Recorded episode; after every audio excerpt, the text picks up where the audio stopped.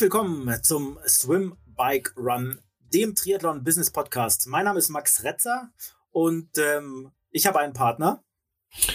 Und das bin ich, der Christian. Ähm, wir sind beide Age Group Triathleten, lieben den Sport natürlich, sind natürlich Helden, ähm, haben uns aber gedacht, wir beleuchten ähm, die Triathlon-Szene auch mal ein bisschen aus Business- und Digitalisierungsperspektive. Und dafür ist der Podcaster. Ja, aber nicht nur Watt und äh, Ernährung äh, soll bei uns äh, ein Thema sein, ähm, sondern wie der Christian schon gesagt hat, ähm, das Business, Digitalisierung. Und äh, da sind wir heute froh auf einen ganz besonderen Gast. Wir haben nämlich äh, den Stefan hier und damit Ironman als Label, ähm, sagt sicherlich äh, jedem was.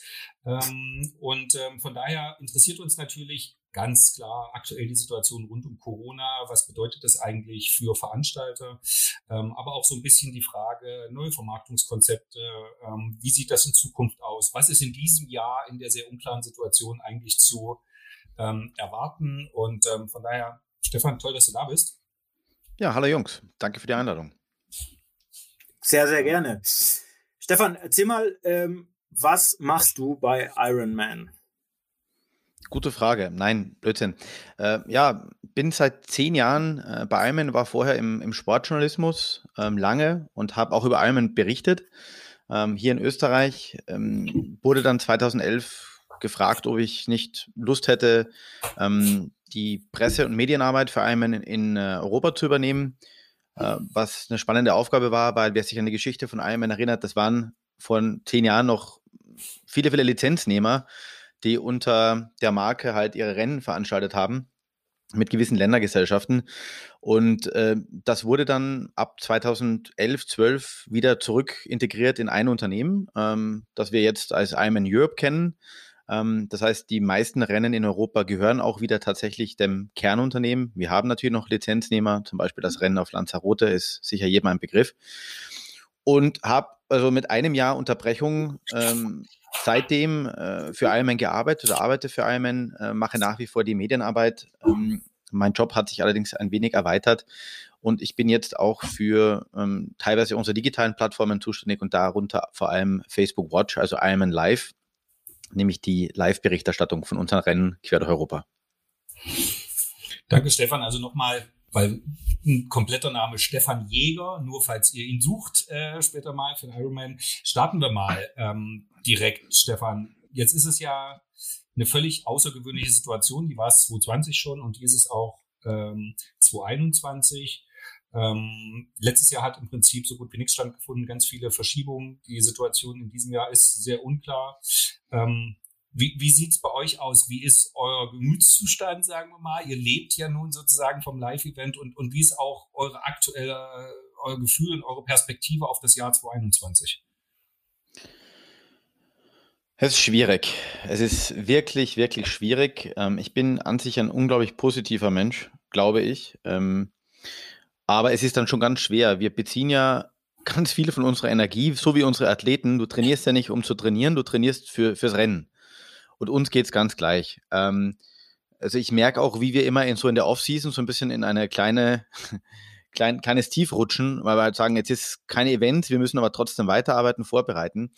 Das heißt, auch für uns ist es so, dass wir uns eigentlich immer von Event zu Event weiterdenken. Ja, fangst du an irgendwo mit Saisonauftakt in Südafrika und in Dubai und gehst dann halt so über die, die großen Rennen im Sommer, äh, sage ich jetzt mal Frankfurt, ähm, Klagenfurt, alle die Kracher, die wir halt in Europa haben, ähm, weiter Richtung ähm, 73 WM und dann Richtung Kona.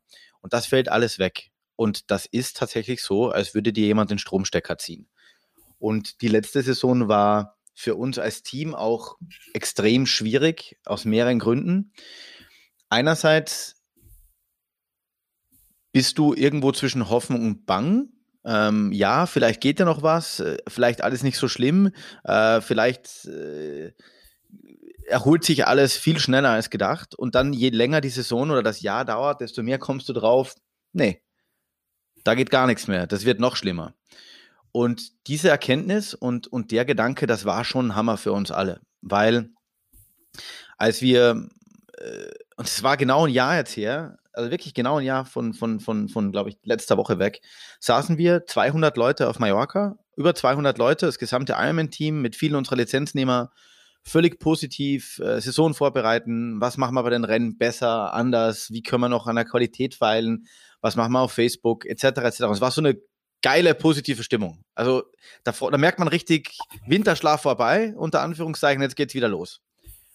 Und am vorletzten Tag dieser, dieses ähm, Seminars oder dieses Camps oder wie auch immer man es nennen möchte, äh, kam eine Kollegin zu uns und gesagt, Jungs, wir müssen mal kurz hier alle auf die Seite gehen, äh, da, da kommt irgendwas. Also Covid und wir merken schon, ähm, da, da braut sich was zusammen. Also das, das ließ sich dann nicht mehr irgendwie ähm, ja, ignorieren. Und ich bin am Rückflug von Mallorca im Flugzeug gesessen und da saßen die ersten Leute mit Maske drin. Und ich dachte mir, was ist denn hier los?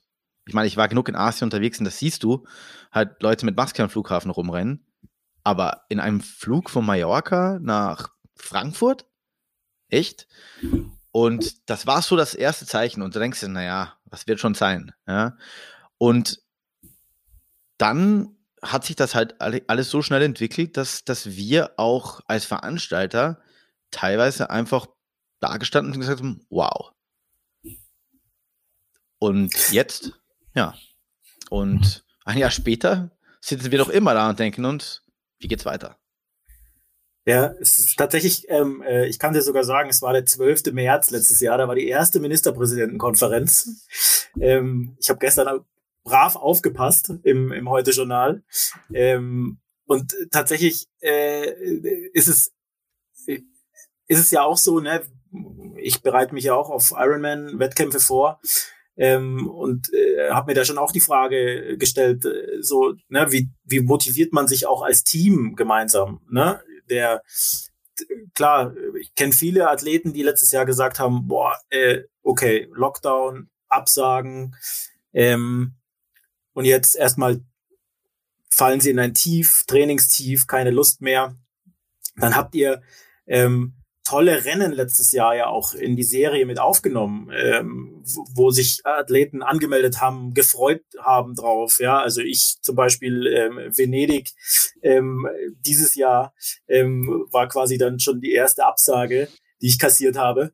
Und wo du dir dann denkst so, wow, ähm, jetzt geht's wieder weiter.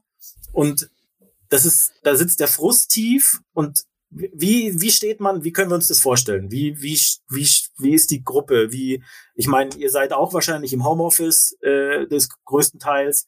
Wie motiviert man sich? Also das, das Interessante daran ist, dass wir ja eine sehr heterogene Mannschaft sind. Wir sind über einige Länder in Europa verteilt, ähm, über 200 Mitarbeiter mittlerweile, ähm, Festangestellte. Und es hat einen ganz merkwürdigen Effekt auf uns gehabt. Also erst war es so wirklich ähm, Angst, wirklich auch Sorge. Ähm, ich glaube, das trifft uns alle gleich. Job, wie geht es mit uns allen weiter? Veranstaltungsindustrie unglaublich getroffen, gleich wie die Reiseindustrie oder, oder die Luftfahrt. Ähm, ich habe höchstpersönlich einen Kollegen eingestellt letztes Jahr im Januar. Der kam dann im März zu mir und sagt, bin ich der Erste, der wieder gehen muss. Und das ist schon, ähm, das geht schon an die Substanz. Ähm, was ich allerdings gemerkt habe, ist, und ich glaube, das spricht für uns als Team, das spricht auch für die Qualität der Leute, die bei uns arbeiten. Ähm, und das zieht sich von, von echt den jungen Mitarbeitern. Das klingt jetzt so komisch, weil ich klinge noch jung, aber ich hatte tatsächlich vor zwei Wochen meinen 40. Geburtstag. Das und ist jung. Das ist jung. ich, ich, das rede red ich mir seitdem auch ein.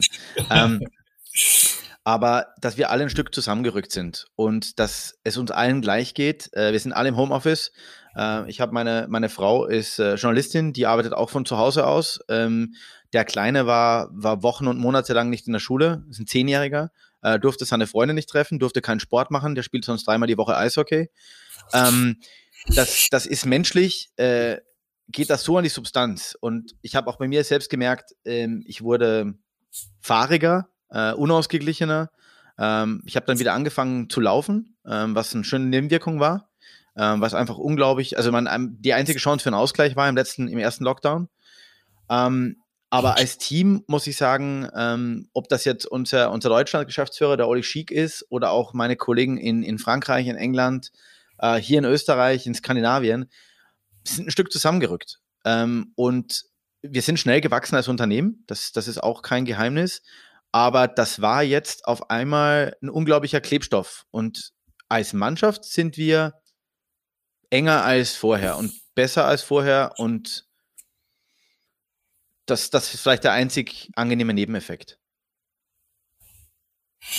Würdest du sagen, dass die Situation in diesem Jahr jetzt äh, zu Beginn mit der Perspektive Impfung, Tests, alles, was man gerade jetzt so politisch macht und ähm, äh, dass es eine sich die Situation in der Perspektive gebessert hat, auch wenn das Jahr vielleicht unklar ist und die Frage ist, wo welche Wettkämpfe sind, aber dass ihr so ein bisschen Licht am Ende des Tunnels sieht und dass ihr konkretere Planungen macht, wenn man jetzt auch mal sozusagen in die nächsten Jahre hineindenkt. Hat sich, ist das eine andere Situation als noch vor einem Dreivierteljahr?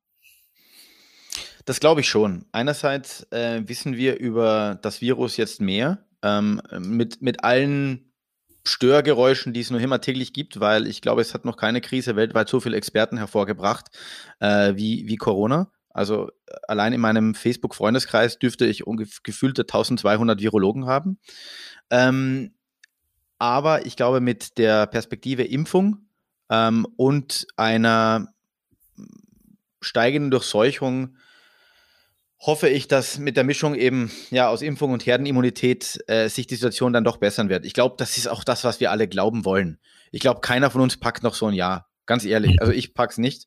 Äh, emotional und, und äh, äh, physisch auch nicht wahrscheinlich, weil es ist schon hart, ständig in einem Raum zu sitzen, in dem man wirklich, also meinem Büro hier zu Hause, hm. Und ich glaube, das ist auch ähm, vielleicht Teil Wunschdenken, gebe ich auch gerne zu, aber auch ein Teil Überzeugung, dass es einfach wieder besser werden muss und besser werden wird. Und deswegen glaube ich fest daran, dass wir dieses Jahr mehr Rennen durchführen können als letztes Jahr. Ein paar gingen ja letztes Jahr. Ähm, Estland, Polen, ähm, IMS 70.3, Les Sables d'Olonne in Frankreich, äh, WTS Hamburg, nur ein Profirennen mit Zuschauerausschluss.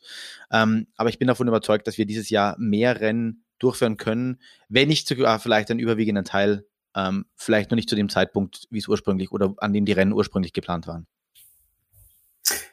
Ihr habt ja letztes Jahr ähm, relativ schnell eigentlich, ähm, um auch die Athleten bei der Stange zu halten, würde ich jetzt mal sagen, ähm, habt ihr relativ schnell auch ähm, digitalisiert. Ja, also ihr habt eine VR-Serie auf, auf den Weg gebracht und ähm, Kannst du da vielleicht mal ein paar Insights geben? Wie ist das, ähm, wie ist das vonstatten gegangen? Also ähm, da habt ihr die Köpfe zusammengesteckt und dann äh, gesagt, okay, wir machen jetzt äh, Rennen virtuell.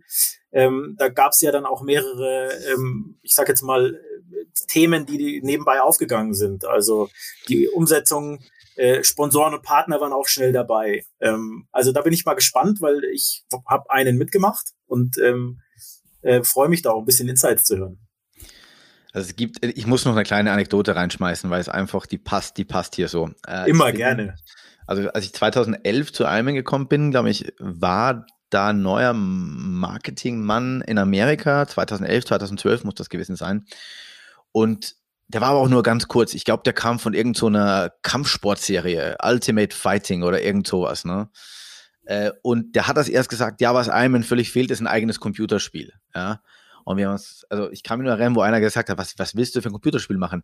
Da spielst du eine Runde, was zehn Stunden und musst äh, R2 X drücken, damit du dann beim Wechsel hinter das Ziel kotzt, äh, hinter das Zelt kotzt oder, oder wie stellst du dir das vor? Ne?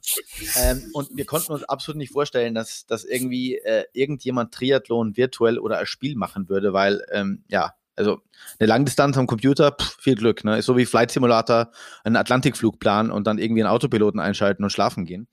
Ähm, Nein, aber im Ernst, äh, die, die Ironman äh, Virtual, also Ironman VR ist ein klassisches Resultat eines Planes, den wir schon länger hätten und einer Zeit, die danach gerufen oder verlangt hat. Ähm, ich glaube, wenn wir auch alle was gelernt haben, ist, dass in Krisen immer neue Ideen auf einmal viel mehr Platz bekommen als je, jemals zuvor. Und wir haben natürlich einen Weg gesucht, um unsere Athleten, um unseren Athleten etwas zu bieten, während wir keine Rennen veranstalten können ja, mittlerweile sind wir bei, bei einem ein Virtual Club, also in diesem, sagen wir mal, in diesem virtuellen Club sind 130.000 User drin. Äh, das ist schon eine Zahl, würde ich mal sagen. Ja. Und ähm, die Rennen äh, entwickeln sich nach wie vor gut. Also ich habe gerade mal reingeschaut bei VR8, also bei der letzten Ausgabe von, vom Virtual Reality Rennen, äh, waren über 10.000 äh, Athleten am Start. Und ähm, das, das, das zeigt eigentlich, dass ähm, dieses Virtual ähm, Reality Racing oder Virtual Reality Training, und wir sind ja auch nicht die Ersten, die drauf gekommen sind, gibt es ja einige prominente Vertreter schon, ähm, vor allem aus dem Radsport, ähm, dass das zieht und dass das funktioniert und dass die Athleten nach anfänglicher Skepsis eigentlich sagen, nö, finde ich gut. Ähm, in Europa die Saison, wir haben halt nun mal von unter Anführungszeichen äh, Oktober, November, Dezember, Januar, Februar, wenn man jetzt Dubai wegrechnet und Südafrika, da ist nicht viel. Das sind schon ein paar Monate, wo man doch irgendwie auch sagt, naja, früher hat man halt den Winter über trainiert und sich irgendwie motiviert und jetzt kann ich aber auch ein virtuelles Rennen machen. Und das ist sicher etwas, das ist jetzt, nachdem wir das jetzt ein Jahr oder über ein Jahr durchexerziert haben, etwas, wo wir uns denken, warum haben wir das schon längst nicht früher gemacht? Oder äh, äh, das, das, ist, das war eigentlich so eine, so eine naheliegende Idee. Ähm, aber wie gesagt, äh, auch jede Krise hat ihre positiven Seiten und, und diese, die, der Drang zur Kreativität oder die, die, die Pflicht, äh, Ideen zu entwickeln, äh, wird da einfach größer. Mhm. Glaubst du, dass das nach Corona bleibt? Also, dass ihr ich meine, alle, alle Marken, Unternehmen, Sponsoren, Veranstalter suchen irgendwie Digitalisierungsstrategien, um irgendwie Wertschöpfung an verschiedenen anderen Stellen noch zu bekommen. Geht halt um Business, ja, ist ja auch unser Thema hier so ein bisschen. Glaubst du, dass sich da was verstetigt, dass davon was bleibt und dass so ein Booster war, wo man sagt, Mensch, das hat funktioniert, ich sag mal aus der Not heraus, wie du es gerade gesagt hast, wir mussten, aber wir sehen jetzt, ähm, eigentlich kannst du das unterjährig entsprechend mit begleiten und das kannst du auch Partnern anbieten und dann hast du nochmal sozusagen eben eine stärkere Connectivity und über die Live-Wettkämpfe hinaus einfach nochmal eine andere Aktivierung. Werden wir das so erleben? Klare Antwort, ja, werden wir. Ähm, wenn wir uns die Entwicklung der Userzahlen anschauen, dann könnte man auch sagen, naja, erstmal schauen alle rein und wenn die dann, wenn es dann nicht gut ist oder nicht passend ist für die User, dann würde man, würden die Zahlen auch dann wieder irgendwann abflachen oder abfallen. Das kennt man ja aus dem Social Media Bereich, wo es einen Spike gibt am Anfang und alle laden sich eine neue, eine neue App runter. Ähm, nehmen wir her das Stichwort Clubhouse jetzt, ne, wo wir uns ja kennengelernt haben. Ähm, aber wir sehen, dass die Userzahlen oder die, die Athletenzahlen eigentlich sehr konstant sind und eher zunehmen. Ähm, jetzt nicht ähm, exponentiell, aber schön inkrementell. Und das ist eigentlich ähm, der beste Beweis, dass die Serie an sich ähm, gekommen ist, um zu bleiben. Hm. Gibt es da auch ähm, Partner von euch, Sponsoren, die das schon aktiv nachfragen, die da reinkommen und sagen, Mensch, da wollen wir drauf, weil wir wollen ja nicht nur vor Ort und es ist uns vielleicht jetzt auch ein bisschen unsicher, was hierzu passiert. Das ist die Variante sicher. Da wollen wir gern dabei sein. Virtuell Rennen findet immer statt, ne? Außer irgendjemand zieht den Stecker. Ähm, mhm. Ja, auch möchte, aber da gibt es Gespräche mit Partnern, gute, sehr gute Gespräche sogar, aber da kann ich leider noch nichts verraten.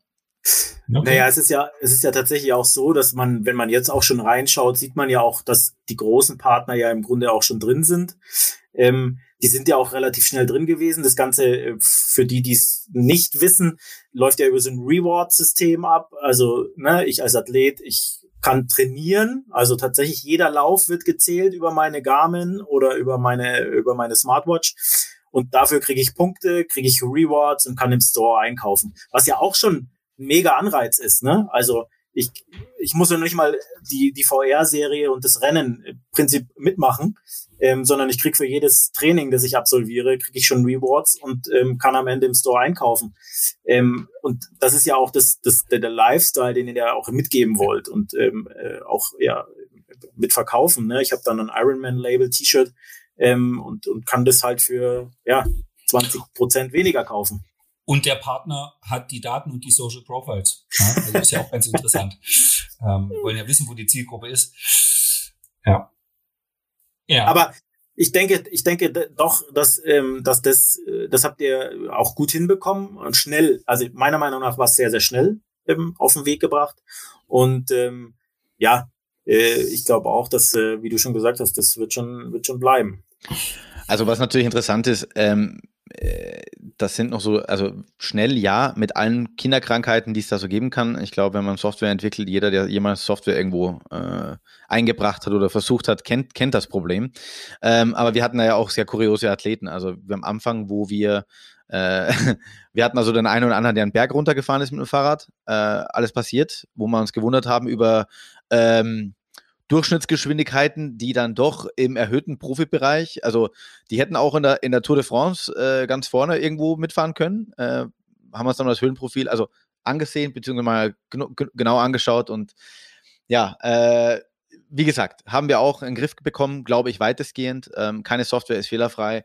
Äh, wir freuen uns immer und das ist ganz ernst gemeint, wenn jemand zu uns kommt und sagt, Moment, das Feature fehlt bei euch noch oder das, das, das wäre doch mal äh, eine coole Sache. Gibt es genug Ideen, äh, die man noch implementieren kann. Aber ich denke, wir sind mal jetzt zufrieden ähm, mit, mit der Ausgangsbasis. Ähm, zufrieden ist vielleicht der falsche Begriff.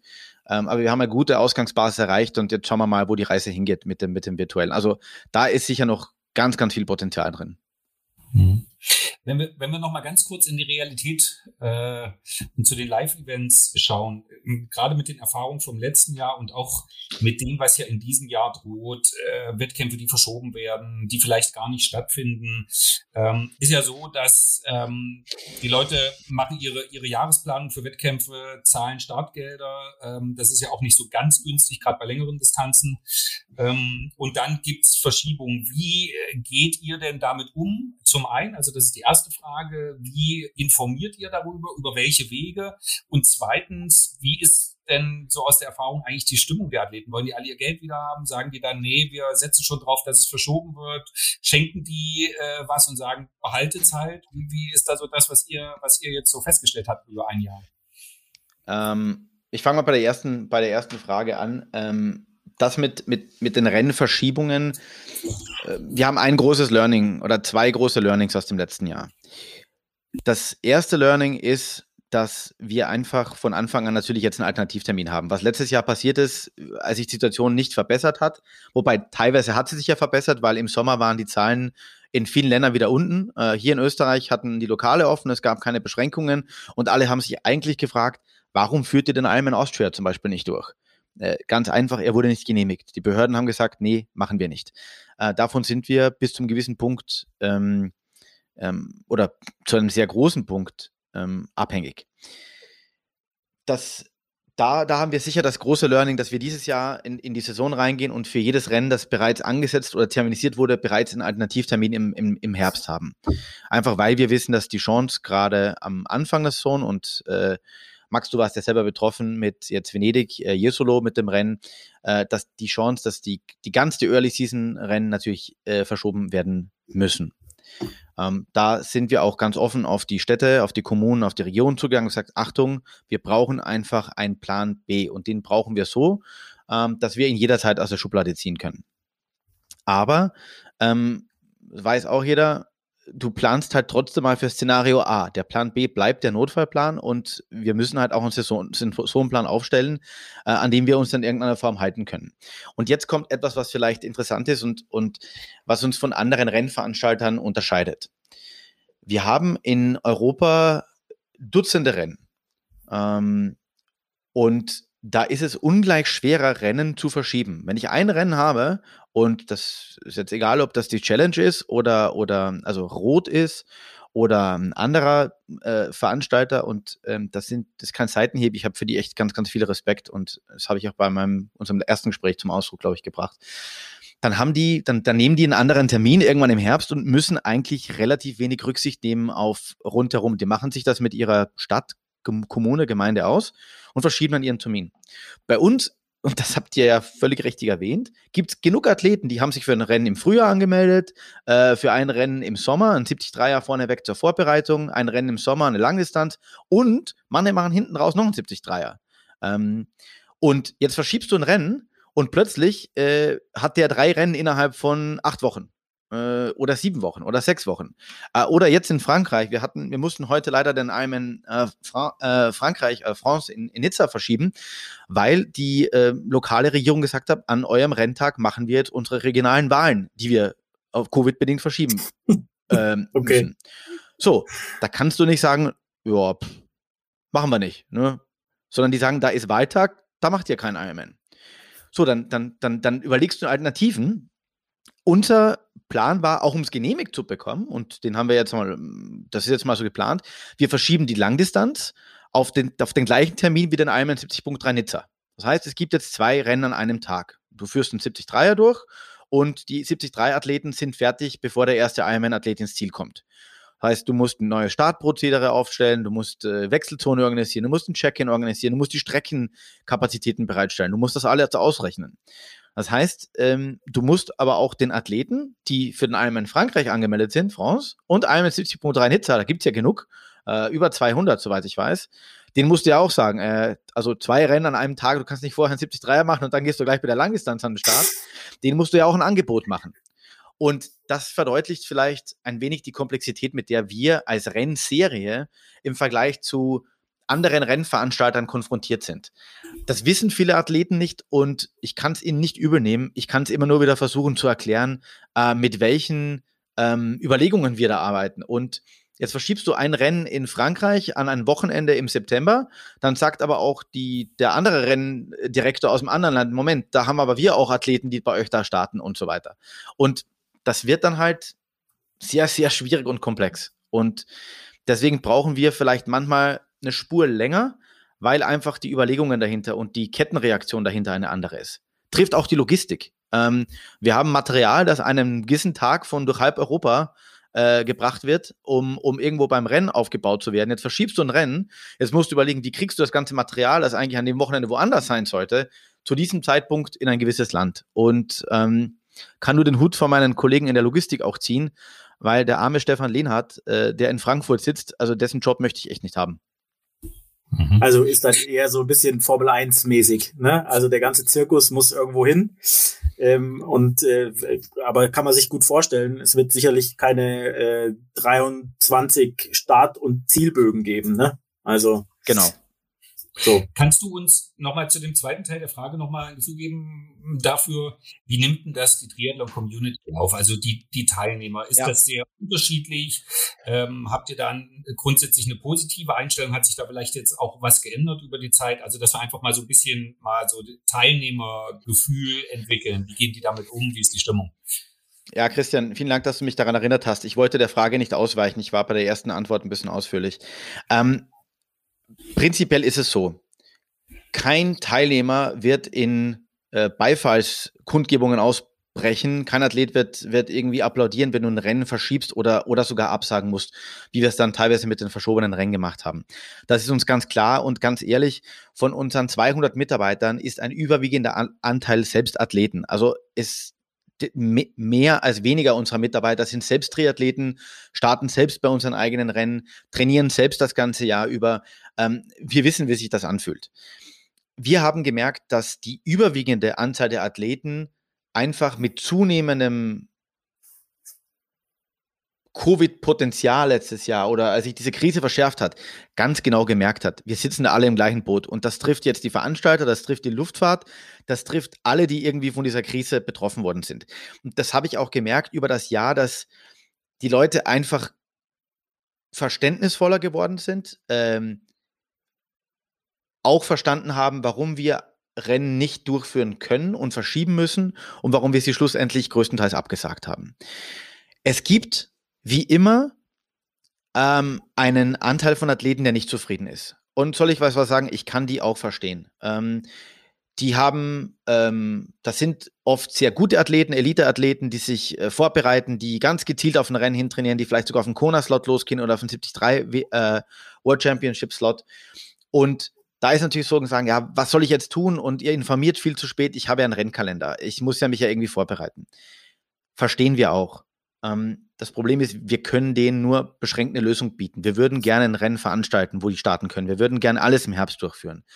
Ähm, was unsere Startplätze angeht, wir haben den Athleten voriges Jahr schon angeboten, unter Anführungszeichen ihren Startplatz in den Herbst zu verschieben, als wir noch fest daran geglaubt haben, dass wir Rennen im Herbst durchführen können.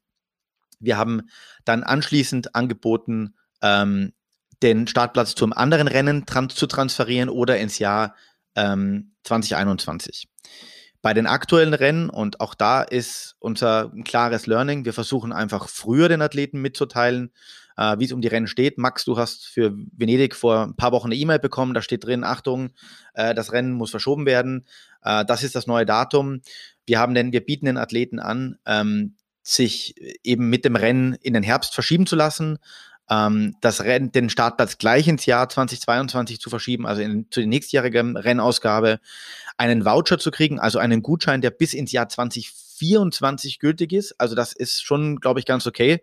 Das ist 2022, 23, 24, also drei Jahre quasi frei zu entscheiden äh, in dem jeweiligen Land. Und wenn ein Athlet wirklich sagt, es geht keine dieser Optionen kommt für mich in Frage, dann ist immer noch die Möglichkeit, mit unserem Athletenservice äh, Kontakt aufzunehmen. Ähm, da sitzt ein unglaublich ähm, und ich hoffe, da hört irgendwann mal jemand den Podcast äh, bei der Viktoria Habeck. Wir auch. bei der Viktoria Habeck und, und, und ihrem Team, äh, die die Athletenanfragen in Europa beantworten, die hatten das härteste Jahr ihres Berufslebens. Ähm, und was diese ähm, äh, Mädels und Jungs, ich sag's mal so salopp, letztes Jahr an, an Athletenanfragen beantwortet haben, versucht haben, cool zu bleiben, ganz, ganz oft auch ähm, nicht freundlich behandelt wurden. Ähm, und ich kann das verstehen, dass, dass die Leute einfach zwischen noch die Nerven weggeschmissen haben. Die haben da großartige Arbeit geleistet. Also, wenn es dann, wenn dann keine dieser angebotenen Lösungen irgendwie funktioniert, dann versuchen wir auch individuelle Lösungen für die Athleten zu finden. Ähm, das ist organisatorisch ein Wahnsinnsaufwand. Aber er ist es uns wert. Und ich hoffe, dass das auch äh, zum Ausdruck bringt, dass wir vor dem Training unsere Athleten unglaublich viel Respekt haben und wir echt alle in einem Boot sitzen am Ende des Tages. Ich, ich denke schon. Also wir jetzt, sage ich mal, aus einer Triathletensicht, ich kann mich erinnern, ich habe letztes Jahr vier Rennen abgesagt. Ich habe allen Veranstaltern gesagt, sie sollen das Geld behalten. Ich wollte es gar nicht wieder haben. Ich habe einfach nur gesagt, ich hätte gerne einen Startplatz fürs nächste Jahr und ich würde mich freuen, wenn es stattfindet. Wenn es nicht stattfindet, ich brauche mein Geld gar nicht wieder, äh, weil ich das schon gesehen habe. Führt mich nochmal zu einer, zu einer etwas anderen Frage. Wenn wir mal jetzt so weg aus der aus der aktuellen Corona-Situation gehen, die aber trotzdem eine schwierige Situation auch wirtschaftlich ist und und ähm, und irgendwie ja auch eine, eine Krise ist und dann hast du sowas wie wie PTO kommt da in irgendeiner Form auf. Ähm, seht ihr da eine Konkurrenz, ähm, wenn ihr mal jetzt einfach in Post-Corona-Zeiten denkt und sagt, okay, wir müssen aber unser Label hier stark halten und und wir haben hier ein Ziel insgesamt und da kommen jetzt andere auf den Markt, eben Thema PTO. Wie seht ihr das? Beschäftigt euch das neben dem ganzen Krisenmanagement auch? Also im Moment gar nicht. Ganz ehrlich, äh, im Moment kämpfen wir alle darum, endlich wieder Rennen veranstalten zu können. Ähm, generell ist jede Professionalisierung in einem Sport ähm, wünschenswert. Auf der einen Seite, ich weiß, es gibt dann immer auch Bedenken. Professionalisierung heißt immer mehr Kommerzialisierung. Das ist nicht, meines Erachtens, nicht immer unbedingt der Fall. Ähm, prinzipiell, und das sage ich jetzt echt als, hoffentlich als Sportler und spreche auch für meine Kolleginnen und Kollegen, prinzipiell nehmen wir das sportlich und denken, Konkurrenz belebt A, das Geschäft und B, Konkurrenz zwingt dich immer dazu, Dinge zu hinterfragen und äh, auch besser zu machen. Und ähm, ich glaube, da gibt es ganz viele Dinge, die wir auch in den letzten Jahren ähm, umgesetzt haben. Ich sage jetzt mal das Tri-Club-Programm. ähm, das ähm, äh, Swim Smart Programm, äh, viele Sachen, das Ironman, also Ironman U, das Coaching Programm, wo wir einfach sagen, das sind Dinge, wo wir versucht haben, ähm, uns neu zu erfinden oder Teilbereiche neu zu erfinden und auch ähm, für den Triathlonsport was zu tun. Und nochmal, ähm, auch wenn wir immer wieder verglichen werden äh, mit, mit Challenge und, und, und allen anderen. Ich finde ich find das cool, was die, was die machen. Also echt. Und ähm, es gibt auch den kleinen Dorftriathlon, der Sachen richtig cool macht, wo man denkt, das würde ich auch gern bei uns am Rennen sehen. Ja? Ähm, und ja, ich nehme das sportlich, glaube ich. Und wir alle. Ähm, gleich anschließend, und das, das ist, glaube ich, auch ein Thema, ähm, das ja auch dich angeht, ähm, welche Rolle spielen die neuen digitalen Kanäle für dich und für euch? Thema Facebook Livestream hast du schon gesagt, Watch. Ich habe selber letzt, nee, nicht letztes Jahr, vor, vor 2019 Kona auf äh, Facebook äh, gesehen, ähm, Instagram. Da, wo geht die Reise hin? Wie stark? Klar, beschäftigt ihr euch damit, aber ähm, so, wie ist das Thema bei euch? Ja, ich glaube, also wer jetzt noch sagen würde, Digitalisierung spielt für sein Geschäftsmodell keine Rolle, hat verschlafen. Ähm, ich glaube, dass wir ein paar Dinge sehen, die, die wirklich interessant sind. Das eine Thema haben wir besprochen, das ist sicher die, diese Virtual Realities Serie, die ein unglaubliches Potenzial hat. Das Zweite, und das sehen wir auch bei unseren Rennen, bei den Facebook Watch Rennen, ähm, das entspricht auch einfach unserem Zeitgeist. Ähm, der überwiegende Teil der Facebook Watch User sind Mobile Devices User. Das sind Leute, die schauen halt dreimal drei Minuten das Rennen an, die schauen sich den Schwimmstart an, dann zappen die wieder rein, zappen wieder raus. Das entspricht ja auch dem, dem Nutzerverhalten äh, und dem Zeitgeist. Äh, dass du früher dich um 18 Uhr vor den Fernseher für deine Serie äh, geworfen hast oder pünktlich um 18 Uhr zu Hause sein musst, damit du deine Lieblingsserie schauen konntest. Die Zeiten sind halt vorbei. Und ich glaube, dass Facebook Watch für uns als Marke, als Serie, aber auch für die Athleten und hier vor allem für die Profis ähm, eine unglaubliche Bühne bietet. Und wenn wir schon von der Professionalisierung im Triathlon-Sport oder im Sport allgemein sprechen, dann ist eine Live-Berichterstattung, eine Live-Coverage einfach das sichtbarste Zeichen einer Professionalisierung. Weil wenn ich ein Rennen neun Stunden zeige, vom Schwimmstart bis zu den Top 3 der Frauen, ähm, dann, dann biete ich auch den Athletinnen und Athleten eine unglaubliche Bühne. Und die Profiathleten, ähm, das merke ich auch jetzt, die fragen natürlich jetzt schon mal Rumfragen an. Ne? Also welches Rennen kommt denn heuer auf Facebook, weil das kann ich da mal meinem, meinem Sponsor sagen. Und der freut sich dann, wenn ich, äh, wenn eine Kamera auf mir drauf ist, weil die wissen genau, wenn ich Rad als erstes aufs Rad gehe, dann habe ich meine Kamera äh, so, so lange mit, bis ich, bis ich zum ersten Mal überholt werde. Also ich glaube, das sind schon Dinge, ähm, wo wir auch, sage ich mal, den, den Sport, dem Sport was zurückgeben und, und einfach die Möglichkeit bieten, die Bühne zu vergrößern. Wir haben am Anfang selbst nicht damit gerechnet, dass Facebook Watch dermaßen schnell explodiert, weil, und das ist auch ganz interessant, dadurch, dass die Leute ja eine Feedback-Schleife haben und in die Kommentare Sachen reinschreiben und was ist mit dem Athleten und redet doch mal über den. Und wir Kommentatoren haben, die ja selbst größtenteils Ex-Triathlon-Profis sind, ähm, sei das eine Didi Griesbauer, ähm, sei das ein Michael Lovato und so weiter, die, die Leute kennen ja die Szene, die kennen die Profis, die sehen Dinge, die der, die der Age-Group-Athlet vielleicht nicht so sieht, aber die können es auch für den Age-Group-Athleten dann entsprechend spannend aufbereiten, äh, was im Wasser passiert, was beim Radfahren passiert, äh, wer, war, wer wie jetzt gerade taktiert. Ähm, und ich glaube, das macht, ganz ehrlich, Jungs, ich war selbst überrascht, dass man neun Stunden Triathlon dermaßen spannend gestalten kann. Ich habe mir erst gedacht, wow, könnte eine lange Nummer werden. Ja? Wobei ich sagen muss, für mich ist es keine Überraschung. Ja? Also ich habe ja noch in, in äh, früheren Zeiten, als äh, Ironman nach Frankfurt frisch kam, so die ersten Sachen da mitgemacht, also Sponsoren betreut und Teams aufgebaut. Und mit Jan Silbersen eben, der kam als erstes aus dem Wasser mit Wash and Go damals. Und das war die Story, dass er da wahrscheinlich schon den Plan mit Sailfish hatte Gut, alles strategisch aufgebaut. Ja, ja. Ähm, ähm, aber mich wunderte das nicht, äh, weil ich ähm, mein Verständnis war immer, erstens, es ist eine, eine, eine Nischensportart nach wie vor, die natürlich hochinteressant wirtschaftlich ist, weil da sehr viel Geld unterwegs ist, auch sozusagen vom, vom Teilnehmerfeld.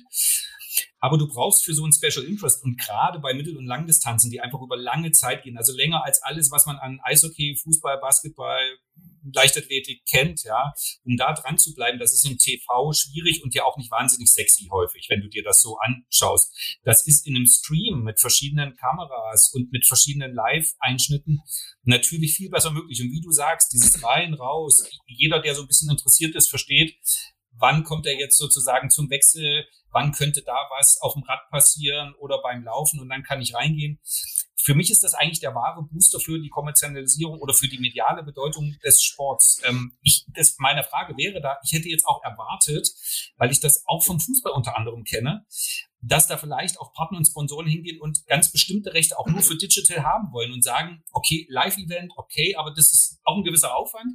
Digital ist unser Ding, wir wollen unsere, wir wollen Experience haben, wir wollen unsere Marke digital aktivieren.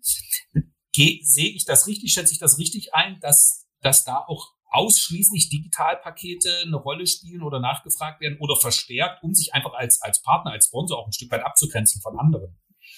Verstärkt auf jeden Fall. Ähm, und was wir auch sehen, ist einfach, dass unsere Host Cities, also die, die Städte und Kommunen, wo wir sind, dass die, eine, dass die ein ganz großes Interesse haben, auch während der anderen Berichterstattungen erwähnt und gezeigt zu werden.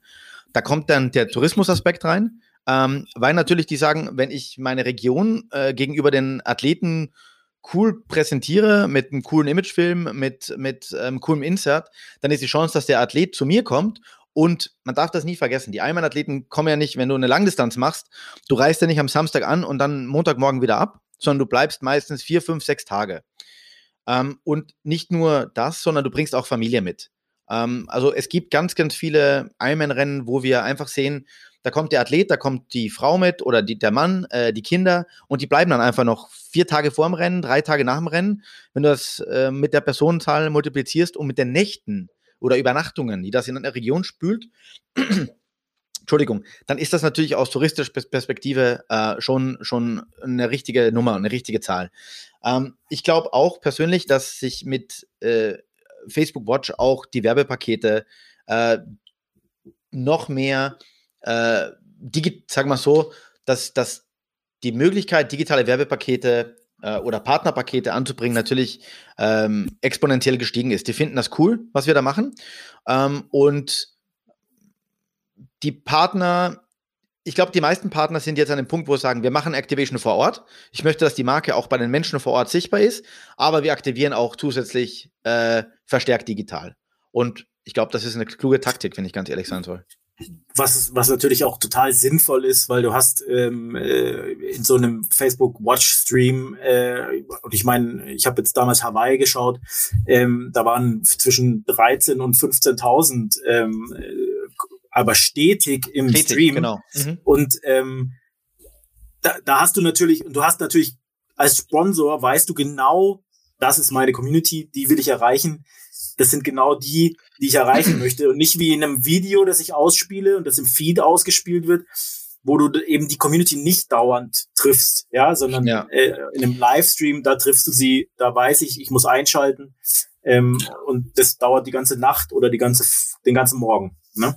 Also und? ein gutes Beispiel, ja, ein gut, ich hack da mal kurz ein. Ich glaube, ein gutes Beispiel ist einfach das, was wir zum Beispiel bei der Ironman European Championship in Frankfurt machen. Ähm, der HR ist ein langjähriger Partner bei dem Rennen. Ähm, die Jungs machen dann eine Übertragung, die ist Weltklasse. Das gibt, da gibt es kein anderes Prädikat dafür. Ähm, und äh, wenn ich mir den, den, den Ralf Scholz und den Dirk Froberg anschaue, die, die freuen sich, glaube ich, auch schon das ganze Jahr. Die gibt es auch so zwei, zwei Triathlon-Highlights, einmal Frankfurt, einmal Hawaii. Und die, die, die machen da äh, großartiges Fernsehen und wenn das Fernsehen gerade nicht drauf ist, einen großartigen Livestream und gehen dann zu den Höhepunkten wieder rüber ins Fernsehen. Das ist natürlich eine Traumkombination, weil du erreichst über das Fernsehen, über das Terrestrische oder halt über den HR äh, die breite Masse in, in Hessen, aber auch in Deutschland. Und du erreichst natürlich über den Livestream, abseits der, der Live-Fenster ähm, im, im Fernsehen, äh, deine, deine Zielgruppe, zumindest die deutschsprachige in dem Fall. Und wir haben den Stream auch auf, auf unserer Facebook-Seite laufen. Also da haben wir wirklich alles abgedeckt und dementsprechend großartig sind auch die Zuschauerzahlen. Und da reden wir ja deutlich von, von über einer Million. Und ich denke, was da auch nochmal das Besondere ist, wie bestes Beispiel HR kenne ich relativ gut, Dirk Froberg kenne ich persönlich, immer noch Respekt äh, für seine Langdistanz. Äh, ich habe ihn mal anders kennengelernt, ähm, dass er das äh, selbst so durchgezogen hat. Aber das ist natürlich national oder regional. Wenn du jetzt ein Partner bist, ähm, du hast ein internationales Label und du willst eine internationale Triathlon-Community erreichen als Laufschuhhersteller, als Fahrradhersteller, wie auch immer, dann ist deine Audience natürlich global. Das ist in einem Facebook Watch natürlich eine ganz andere Nummer grenzüberschreitend, dadurch auch ganz andere Reichweiten. Und da wird sicherlich nochmal für andere nicht so sehr die regionalen äh, äh, Partner interessant, sondern eben eher für große. Das passt ja sicherlich auch ganz gut zu euch als, als Label letztendlich und, und als große Nummer an der Stelle. Genau. Ja.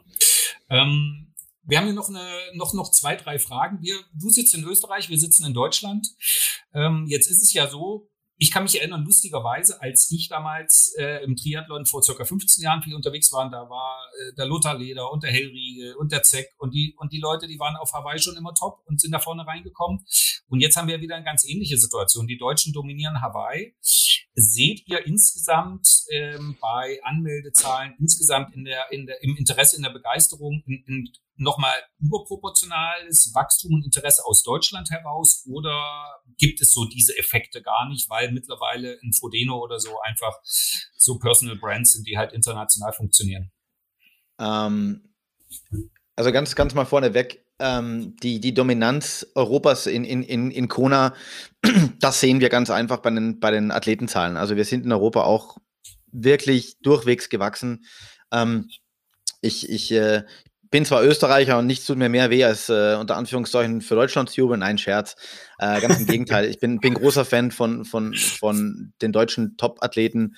Ähm, Jan Frodeno ist für mich ähm, unglaublich cooler Typ. Ich, ich durfte, als er in Klagenfurt gestartet ist, äh, ich muss das hier reindrücken, aber ich bin Privatpilot und Jans Papa war, glaube ich, auch Pilot und ich, ich habe ihn in ein kleines Flugzeug gesetzt und wir sind hier gemeinsam über den See geflogen und die Ironman-Radstrecke abgeflogen und äh, da haben wir uns ein bisschen besser kennengelernt. Das sind, der, ob das jetzt der Patrick ist oder der Jan oder der, der Sebi Kienle, äh, der Andi Rehler, so und so, das ist so ein Sir, das sind alles Weltklasse-Athleten. Und äh, wir ärgern unsere amerikanischen Kollegen laufend damit, dass Kona mittlerweile ein German Open Championship ist. Also da sind die Deutschen und dann der Rest darf halt auch teilnehmen. Und ähm, das sehen wir schon. Also Deutschland ist eine Triathlon-Nation, das muss man einfach sagen. Und das ist zu großen Teilen Verdienst ähm, äh, sicher auch früher von, von Norman und von Faris, so die, die ersten, die aufgezeigt haben. Ähm, aber dann jetzt natürlich auch mit Sebi, mit, mit, mit Andy, mit, mit Jan, äh, mit Patrick äh, zweimal ja. nach der Reihe. Da merken wir einfach, dass Deutschland ein Triathlon-Land ist und dass wir, wir haben jetzt gerade den Ironman 70 Punkt Duisburg in Deutschland ähm, äh, neu, äh, dass da einfach Potenzial ist, auch von den Veranstaltungen her. Ganz, ganz klar. Die Deutschen sind auch ein kritisches Triathlon-Volk, das ist gut so. Ähm, weil wir aus Deutschland ganz, ganz oft, egal bei welchen Themen, sei das für den Tri-Club, sei das bei, bei Kritik, weil wir Dinge wieder so machen, wie wir es hier machen, ähm, da sind die Deutschen immer ganz vorne dabei. Ähm, aber das zwingt uns auch dazu, und das ist gut so, nachzudenken, Vorschläge ernst zu nehmen und ähm, unter Anführungszeichen besser zu werden. Und ja, das finde ich, finde ich gut und positiv. Ähm, mit, mit, eben, mit, mit diesen Spitzenathleten, ich glaube, da ist nochmal so ein Schub nachgekommen bei Triathlon, merkt man einfach. Weil du gerade Duisburg angesprochen hast. Warte mal ganz, Christian, das mhm. interessiert mich. Ähm, Duisburg ja. ist, ist, ist jetzt in meiner Wahrnehmung war es nicht so bekannt als Triathlon Hochburg. Ähm, aber prinzipiell, wie wählt ihr ähm, so neue Wettkämpfe oder Wettkampfstätten aus? Wie wie bewerben sich, bewerben sich die Städte bei euch? Ähm, kommt, eine, kommt ein äh, Veranstalter oder habt ihr auch so eine Schublade, ähm, wo ihr sagt, boah, das ist eine geile Region, da wollen wir unbedingt mal einen Wettkampf austragen? Also ich glaube, das kann man nicht ähm, generalisieren. Es ist oft so, dass eine, eine, eine, Region auf uns zukommt und sagt, hm, hättet ihr nicht Lust, wir hätten da Platz, ähm, sowohl im Veranstaltungskalender als auch von der Strecke her. Ähm, ganz oft denken wir uns auch, puh, coole Ecke, da, da wäre es doch cool, mal ein Rennen zu machen. Ähm, was wir auch sehen, und ähm, wir machen natürlich auch unsere Hausaufgaben, wenn wir aus einem bestimmten Land, aus einem bestimmten Gebiet, aus einer bestimmten Region feststellen, da kommen immer mehr Athleten her, dann sagen wir, naja, da könnte man eigentlich ein Rennen auch mal ausprobieren. Ähm, das ist jetzt mal, sage ich mal, vor Jahren in Portugal so gewesen.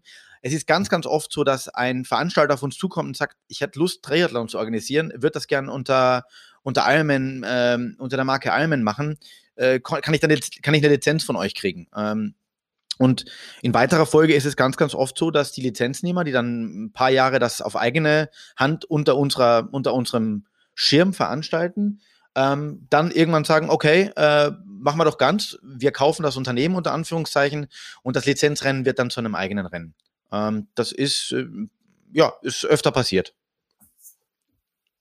Cool. Ähm, und Entschuldigung, ein Einwurf vielleicht noch. Man muss natürlich schon sich die Region anschauen und sagen, passt da Triathlon unter Anführungszeichen hin? Äh, ist da die Streckenkapazität vorhanden? Äh, ist die Infrastruktur vorhanden? Ist es eine gute, gibt es gute Anreisemöglichkeiten für die Athleten? Gibt es vor Ort geeignete Hotellerie? Äh, wo, wo könnte man eine Wechselzone hinmachen? Wo geht, wo geht sich eine schöne, wo geht sich ein schöner Laufkurs aus? Etc. etc. Klar, klar. Ähm, wir haben eben also wir haben jetzt viel gesprochen über ähm, das Label, über Top-Triathleten. Wir waren jetzt zuletzt gerade bei den deutschen Helden äh, auf Hawaii. Ähm, es gibt ja auch ähm, ein paar Frauen, die da unterwegs sind und ähm, die aber schon, ich sag mal, Iron Man ist ja an sich schon sozusagen äh, so, so ein männlicher Begriff. Habt ihr ein Auge drauf auf das Thema Gender Split, auf das Thema ähm, den Frauen, die Frauen rennen und die Bedeutung der Frauen, die ja immer nach den Jungs ins, ins Ziel kommen, irgendwie auch äh, noch mal ein bisschen anders zu promoten. Ähm, wie, wie seht ihr das Thema? Ich glaube, die einfachste, die einfachste Antwort darauf ist, dass wir ich glaube, wer, wer, im 21. Jahrhundert noch irgendeinen Unterschied zwischen Frauen und Männern macht, der, der, der muss völlig verrückt sein. Ähm, wir haben ein großes Zeichen gesetzt, indem wir beim, bei der Ironman 70.3 WM äh, das Damen- und das Herrenfeld äh, gesplittet haben, ähm, indem wir einfach sagen, jeder, Frauen und Männer sollen die gleiche Bühne bekommen, die gleiche TV-Coverage, äh, ähm, etc. etc. Ähm, ich glaube, das ist so das Zeichen, das wir setzen können. Ähm, die, der Anteil der Frauen bei Ironman-Rennen, sowohl auf der Langdistanz als auch auf der 70-3-Distanz, bewegt sich ähm, stetig nach oben und ich glaube, das ist ein schönes Zeichen. Äh, mit Women for Try, mit der Initiative, wo wir Frauen versuchen ähm, oder wo wir versuchen, Frauen verstärkt an den Triathlon-Sport heranzuführen, Mut zu machen, die Angst zu nehmen.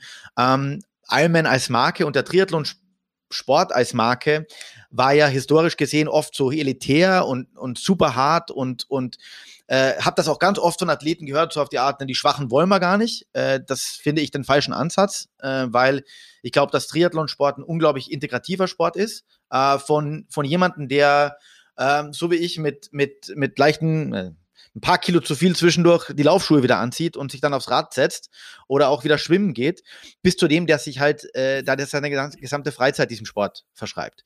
Ja, und oder Chris Nikic, ne? Große, Chris große Geschichte. Ich meine, ja. ähm, ich habe ich, ich, ganz ehrlich, die, ich habe das Video so oft gesehen und, und also wer da nicht Gänsehaut bekommt und wir haben für ihn als Mitarbeiter ein Video gemacht und äh, ich habe da in dem Video gesagt, hey Chris, ich verrate dir ein Geheimnis, ich habe noch nie einen Ironman gemacht, das heißt, du hast mir jetzt bald was voraus. Ähm, das, das, das sind so Sachen, das bewegt. Aber um, um auf der, auf, bei der Frauenfrage zu bleiben, ich glaube, das sind kleine Dinge, die wir ändern können. Ähm, eben zu sagen, hey, traut euch das zu, macht das mit. Äh, das, das macht Spaß. Das ist auch für Einsteigerinnen. Äh, niemand wurde, niemand wurde als Elite-Triathletin vom Himmel geworfen. Bis zu dem, dass wir eben jetzt äh, Frauen- und Herren-Profifelder bei diversen Rennen äh, trennen. Ähm, das haben wir ja bei den skandinavischen Rennen Kopenhagen und Schweden begonnen. Das setzt sich heuer bei einigen anderen Rennen fort. Äh, zum Beispiel in Klagenfurt gab es immer ein gemischtes Profifeld. Da haben wir zum Beispiel diesmal nur noch die Profifrauen am Start. Das ist, glaube ich, schon ein Zeichen, wenn man eines der größten, bekanntesten und okay, ja, ist jetzt hier Lokalpatriotismus, ähm, auch wirklich geilsten Rennen der Welt nur mit einem Frauenprofifeld besetzt. Das ist schon ein sehr sichtbares Zeichen, ähm, dass man Frauen eine faire und ihnen ihnen absolut zustehende Bühne bieten möchte. Und ja. ähm, ich, ich, ich kenne genug Profi-Triathletinnen auch, mit denen ich mich teilweise gut verstehe. Äh, vor denen ziehe ich auch alle meinen Hut, äh, äh, weil, weil sie oft unter anderen Bedingungen trainieren als die Herren, die teilweise noch immer besseren Sponsoren bekommen, etc. etc. Ich hoffe, dass wir eines Tages hier sitzen und über das nicht mehr diskutieren müssen, sondern es ist einfach ganz normal. Wobei ich aber tatsächlich auch sagen muss, dass da jetzt ähm, einfach diese diese Profi-Damen, die jetzt, die wir jetzt hier haben, sei es ähm, äh, eine Lucy Charles, ähm, die natürlich da auch vorangehen ähm, äh, und und und auch da ein Vorbild sind, Role Models sind ähm, und auch zeigen, hey, ähm, Female Empowerment, ähm, uns macht es ja nichts aus, unter dem Label Iron Man zu starten, sondern es ist geil, unter Iron Man zu starten. Und ich will ja äh, Rekorde brechen. Und ähm, ich meine, genau das macht's aus. Und da ist dann wurscht, ob ich, ob ne, Iron Man oder Iron Woman, ja, sondern das ist der Wettkampf und ich bin, äh, ich habe hier äh, das geilste Rennen meines Lebens gemacht. Ja, das Lustige ist, und das ist vielleicht interessant, aber das ist natürlich jetzt nur ähm, ähm, sage ich mal, subjektive Meinung. Ich habe mit ganz vielen Athletinnen gesprochen, also Profis und auch Age-Grouperinnen, die sagen, ich will nicht Iron, Iron Woman genannt werden. Ich meine, wo kommt man da hin? Das Ding heißt nun mal Ironman und You are an Ironman gilt für mich auch, ja. Da fühle ich mich jetzt nicht despektierlich äh, äh, behandelt oder äh, verstehe nicht, warum das jetzt nicht gegendert wird, ja. sondern es ist ein Ironman-Rennen und äh, passt für mich. Ich glaube, ein Punkt, ist ein interessanter, ist ein interessanter Punkt. So würde ich Triathletin auch wahrnehmen. Ja? Also da findet ja Emanzipation stark durch Leistung statt in diesem Sport. Und ich glaube, das ist das Verständnis von allen, die mitmachen, egal ob Männer oder Frauen. Genau. Ähm, ich glaube, ein Punkt, der noch wichtig ist, und das sehe ich und sehe ich durchaus bei den Profis auch, dass sich die Profis auch immer besser vermarkten. Ähm, ich glaube, das war äh, vor Jahren noch, als ich begonnen habe, ein Riesenthema. Da waren viele Profis beim Trainieren, aber nicht Profis im, im, im Vermarkten außerhalb der, der Rennstrecke und des Trainings. Ähm, und das merkt man schon. Also äh, ich glaube, die, die, die Relats haben da ganz gut am Anfang schon angefangen als Relat Brothers. Ähm, Jan ist natürlich eine, eine Vermarktungsgenie, Daniela mit, mit ihren Sponsoren und so weiter. Das wird immer, das merkt man auch. Ein Sebi Kienle, äh, das sind dann auch Typen, die ziehen. Ganz ehrlich, wenn ich noch einen Wunsch hätte, dann wünsche ich mir noch mehr Typen im Sport. Ähm, mehr Ecken und Kanten, ähm, mehr manchmal wirklich äh, auch äh, Konkurrenz denken, äh, weil oft, ich kann mich erinnern, ich bin so manchmal bei Pressekonferenzen gesessen und da denkst du so, das sind jetzt alle die besten Freunde, die da vorne sitzen, nicht harte Konkurrenten und äh, sagst du, ja, sag was zum Rennen und die sagen, ja, ich freue mich, dass alle meine Freunde hier auch starten. Und dann denkst du, hey, ich will mal von einem hören, Sonntag gibt's einen Tritt in den Arsch, ja, oder irgend sowas. Und äh, wir wissen das ganz genau, der Faris war immer für einen guten Spruch gut. Äh, Sebi, also wenn Sebi den Mund aufmacht, freue ich mich schon vorab. Äh, man kann zu Chris McCormack denken, was man will. Er ist nicht immer mein Fall. Ja, bei, bei vielen Dingen denke ich immer, boah. Aber der hat dann auch einen flotten Spruch zwischendurch geworfen und dadurch hat er auch seine Bekanntheit erreicht. Und natürlich durch seine Leistungen auch. Also nur große Klappe reicht natürlich auch nicht. Aber das wünsche ich mir schon zwischendurch, dass die auch echt mal, ja, was sagen und, und, und, und Kante zeigen. Ist, ist ja auch lustig im Sport, ne? Und so eine kleine Schulter, so eine kleine Schulter in Kona ähm, kann dann auch helfen. genau. Ja klar, das sind natürlich die, die Stories, die man haben will, aber auf der anderen Seite ist natürlich die, die, die Eigenvermarktung und die, die zunehmende Professionalisierung, das erlebst du ja auch in anderen Sportarten wie im Fußball, so ein eckiges, kantiges äh, Effenberg-Interview äh, am, am, als Field Reporter, das kriegst du heute fast nicht mehr, weil die eben alle durchgecoacht sind, vorher entspannt hinkommen oder jemand anderes tritt gar nicht mehr fürs Mikro. Ich kann es mir sozusagen aus, aus Medienperspektive oder aus aus Veranstalterperspektive vorstellen, dass man natürlich so die Zweikämpfe und so die, die Konkurrenz haben will. Und ich würde auch sagen, Sebi Kiel ist äh, sicherlich ein, ein, hat eine ganz andere Authentizität und nicht so äh, ähm, glatt gebügelt, wie das vielleicht andere sind. Aber das ist sicherlich, das wird interessant sein äh, zu beobachten, wie sich, wie die Inszenierung der, der Athleten und Athletinnen zukünftig ähm, äh, aussieht. Ne? Also klar, ähm, Jan ist sicherlich eine, eine Top of the Pops, nicht nur sportlich, sondern auch was die Vermarktung angeht und so seine gesamte, seine gesamte äh, äh, Perspektive, die er auch weltweit hat. Ähm, klar. Noch eine Frage hinten dran. Wir waren jetzt eben beim Thema Gender. Äh, der Max hat mir noch, noch, noch ein Thema aufgeschrieben. Äh, alles, was heute stattfindet, schön und gut, aber dieses, dieser ganze Triathlonsport und diese ganze Veranstaltungsszene äh, hat ja auch eine Zukunft. Thema Nachwuchs. Ähm, wie, wie seht ihr das Thema Kinder, Jugendliche heranführen an den Sport? Oder ist es doch nur ein bisschen das, ähm, die Profis, die Erwachsenen, die Top-Leute? Wie, wie steht ihr so zum Nachwuchs? Gibt es da Programme? Gibt es da, beschäftigt euch das Thema? Klar. Äh, äh, schon allein aus Selbstzweck, muss man einfach so sagen. Einerseits geht es natürlich darum, ähm, Kindern und, und Jugendlichen den Spaß am Triathlonsport zu vermitteln. Ähm, da haben wir die Iron Kids Rennen. Äh, Bolton weiß auch kaum einer, aber Bolton in den UK ist das größte Iron Kids Rennen der Welt. Da haben wir jedes Jahr 5000 Kinder. Das ist, also ich möchte da nicht der sein, der dann die verlorenen Kinder zurückbringt. Ähm, aber das ist natürlich, also Iron Kids ist bei ganz vielen unserer, unserer Rennformate vor Ort. Äh, das sind tolle Veranstaltungen. Da merkt man auch, wie viel Spaß Triathlon machen kann. Ähm, wenn man es vielleicht manchmal auch äh, nicht so ernst nimmt und, und wie viel kindliche Freude dabei ist. Ähm, ein wichtiger Teil sind auch unsere äh, Relay-Triathlons, also wir nennen das Company-Triathlons, zum Beispiel in Klagenfurt, wo wir jedes Jahr äh, deutlich über 1000 Starter haben. Das sind alles so diese, diese Side-Events, wie wir sie nennen. Das sind alles kleine Möglichkeiten unter Anführungszeichen, ähm, Spaß am Triathlonsport zu demonstrieren, neue Leute an den Triathlonsport heranzuführen ich glaube, eine Entwicklung, die man sehen wird im Ironman-Bereich, sind dies, was wir ein Multisport-Festival nennen, äh, wo wir nicht nur ein äh, Rennen mehr haben, zum Beispiel, wenn ich jetzt, ähm, ich glaube, Maastricht zum Beispiel hernehme, wo wir jetzt dann wieder ein 73er haben. Wir haben aber auch ein, eine Kurzdistanz an dem Wochenende. Wir haben Iron Kids Rennen. Wir haben ein Iron Girl Lauf, wo dann wirklich mehrere Veranstaltungen ähm, an einen, in eine Woche oder an ein Wochenende packst.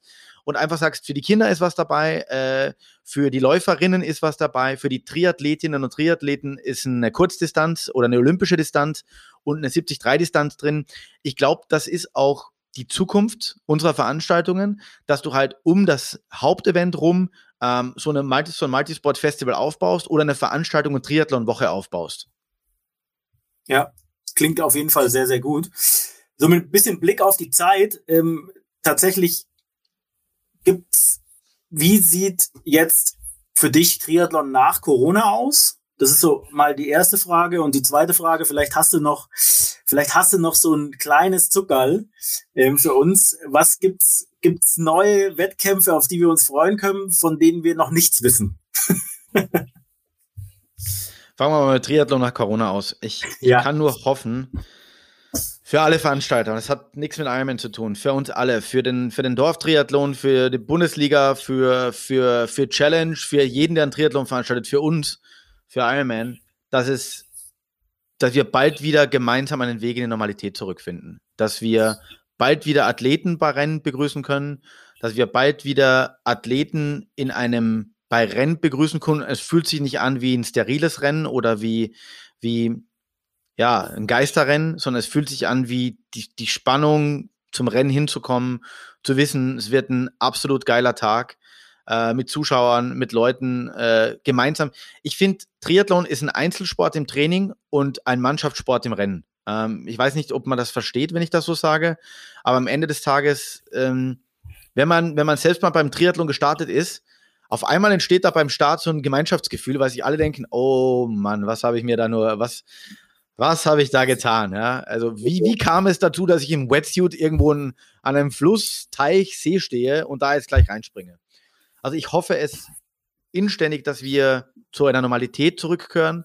Äh, spätestens äh, vorsichtig formuliert in der zweiten Jahreshälfte 2021, ähm, spätestens aber 2022. Ich glaube, dass wir bei der Zahl der Wettkämpfe, die Athleten sind da, die sind nicht verschwunden. Und das Interessante ist, wir sehen ja an der VR-Serie und wir sehen an unseren Anmeldungen, Ganz im Gegenteil. Die Athleten, die, die, die, die, die wollen starten, die wollen sich anmelden. Äh, die, die warten auch nicht mit ihrer Anmeldung, sondern die hoffen, so wie wir, dass wir, dass wir, dass wir Rennen durchführen können. Also ich glaube, bei der Zahl der Wettkämpfe werden wir keine großen Veränderungen sehen. Äh, und zu deiner zweiten Frage, ähm, ich würde dir echt ein gern oder ich würde euch echt ein cooles Land gerne verraten, wo wir unser nächstes Rennen machen werden. Ähm, es ist ein Land, wo wir noch kein Rennen haben in Europa. Ähm, und äh, es, äh, es wird ein, es wird ein äh, spannender, es wird ein spannendes Event. Und okay. wir werden das bald, bald bekannt geben. Äh, hoffe bald. Ähm, aber es, äh, ich war selbst schon dort. Es ist ein faszinierendes Land. Ähm, ich bin, ich bin wirklich begeistert wieder. Ich war schon bei der Hinreise habe ich mich gefreut. Bei der, bei, bei der, beim Abflug habe ich mir gedacht, sehr, sehr cool. Und äh, ja, das ist so unsere nächste, unsere nächste Station verstehen das wir natürlich. Ist, und das ist ja auch toll zu hören, äh, dass es trotzdem Zukunftsplanung gibt. Ähm, bevor Max nochmal sagt, wo ihr unseren Podcast überall hören könnt, und ähm, da kennt er sich äh, besser aus als ich nochmal. Vielen Dank, äh, Stefan. Also uns ist bewusst, dass die Situation alles andere als einfach ist. Ich kann bestätigen, jetzt mal als Age-Group-Athlet, es ist so, wie du sagst. Ähm, das Training ist aktuell sehr einsam, egal ob jetzt im Keller oder draußen, meistens alleine. Das ist es auch sonst ohne Corona häufig. Das will man vielleicht auch so ich glaube wirklich, was den Triathlon unterscheidet, und ich kenne es von Radrennen, weil ich da auch immer mein Bild mache, es ist eine etwas andere Atmosphäre, es ist eine etwas andere Community, die nicht so sehr ähm, äh, sozusagen äh, wettbewerbs- und, und konkurrenzbezogen ist, sondern sich schon als ein Kreis versteht. Und genau wie du das sagst, wenn du im Wetsuit so am Wasser stehst, dann, dann hast du zwar ein Kribbeln, aber du weißt irgendwie auch, dass das irgendwie die geilste Community ist. Und deshalb äh, hoffen wir natürlich drauf, weil wir ja eben auch Athleten sind und jetzt nicht nur aufs Business gucken, dass das natürlich bleibt. Und ich glaube, wenn es eine Sportart irgendwie hinkriegt, dann ist der Triathlon da sehr, sehr gut geeignet, weil das eben, äh, wir leben ja alle dafür und betrachten uns ja doch alle so ein bisschen als kleine Helden, weil das ja ein bisschen unser, unser, unser, unser Lifestyle auch ist. Und von daher warten wir halt einfach alle drauf, ähm, bis wieder was geht. Und dann sind wir auch alle wieder da. Ja, und äh, von mir vielleicht noch ein Satz dazu. Ähm, ich kann auch nur die Athleten bitten, ähm, bei gewissen Dingen einfach Verständnis zu zeigen. Wir versuchen so früh wie möglich, wenn wir wissen, dass wir was verschieben müssen. Wir versuchen es früh wie möglich rauszuhauen und die Athleten zu informieren. Wir sind halt auch von den Kommunen abhängig, von den, von den Gemeinden, von den Regionen. Ähm, aber uns ist ganz klar, dass viele Leute warten, wie geht es mit meinem Rennen weiter, was ist mit Early Season Events, was passiert jetzt, Stichwort Deutschland mit Kraichgau, Hamburg, Frankfurt, wie geht es da weiter? Vorerst ist, bleibt alles so, wie es geplant ist. Wir kriegen immer positivere Zeichen aus den, aus den Städten die sagen, ja, man sieht, Impfungen laufen, laufen an, es wird besser, es wird besser.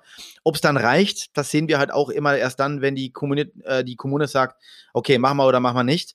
Ähm, wir versuchen alles, um die Athleten möglichst früh zu informieren. Das ist doch ein schönes, schönes Schlusswort. Und ähm, ich glaube auch, ähm, dass wir uns auf einem Wettkampf sehen in 2021, Stefan. also spätestens in Zell am See. Ähm, da warte ich jetzt nämlich schon ein Jahr drauf und ähm, deswegen, ähm, ich bedanke mich natürlich auch bei dir und bevor ähm, ich jetzt hier den Podcast schließe, ähm, ihr könnt uns hören auf Apple, Spotify, Deezer und Amazon Music, also überall, wo es äh, Podcasts gibt und ähm, lasst uns gerne eine Bewertung da, ähm, abonniert uns und natürlich auch Kritik und Verbesserungsvorschläge. Da freuen wir uns ähm, über euer Feedback und ansonsten ähm, sehen wir uns, hören wir uns, äh, wir hören uns äh, in zwei Wochen wieder und äh, vielen Dank Stefan, vielen Dank Christian, einen schönen Tag, Abend, Woche. Dankeschön und nochmal, wir drücken die Daumen äh, für euch in 2021 ähm, und so wie was stattfindet, sind wir auch alle da. Verlasst euch drauf. Ciao, ciao. Ciao, ciao. Tschüss.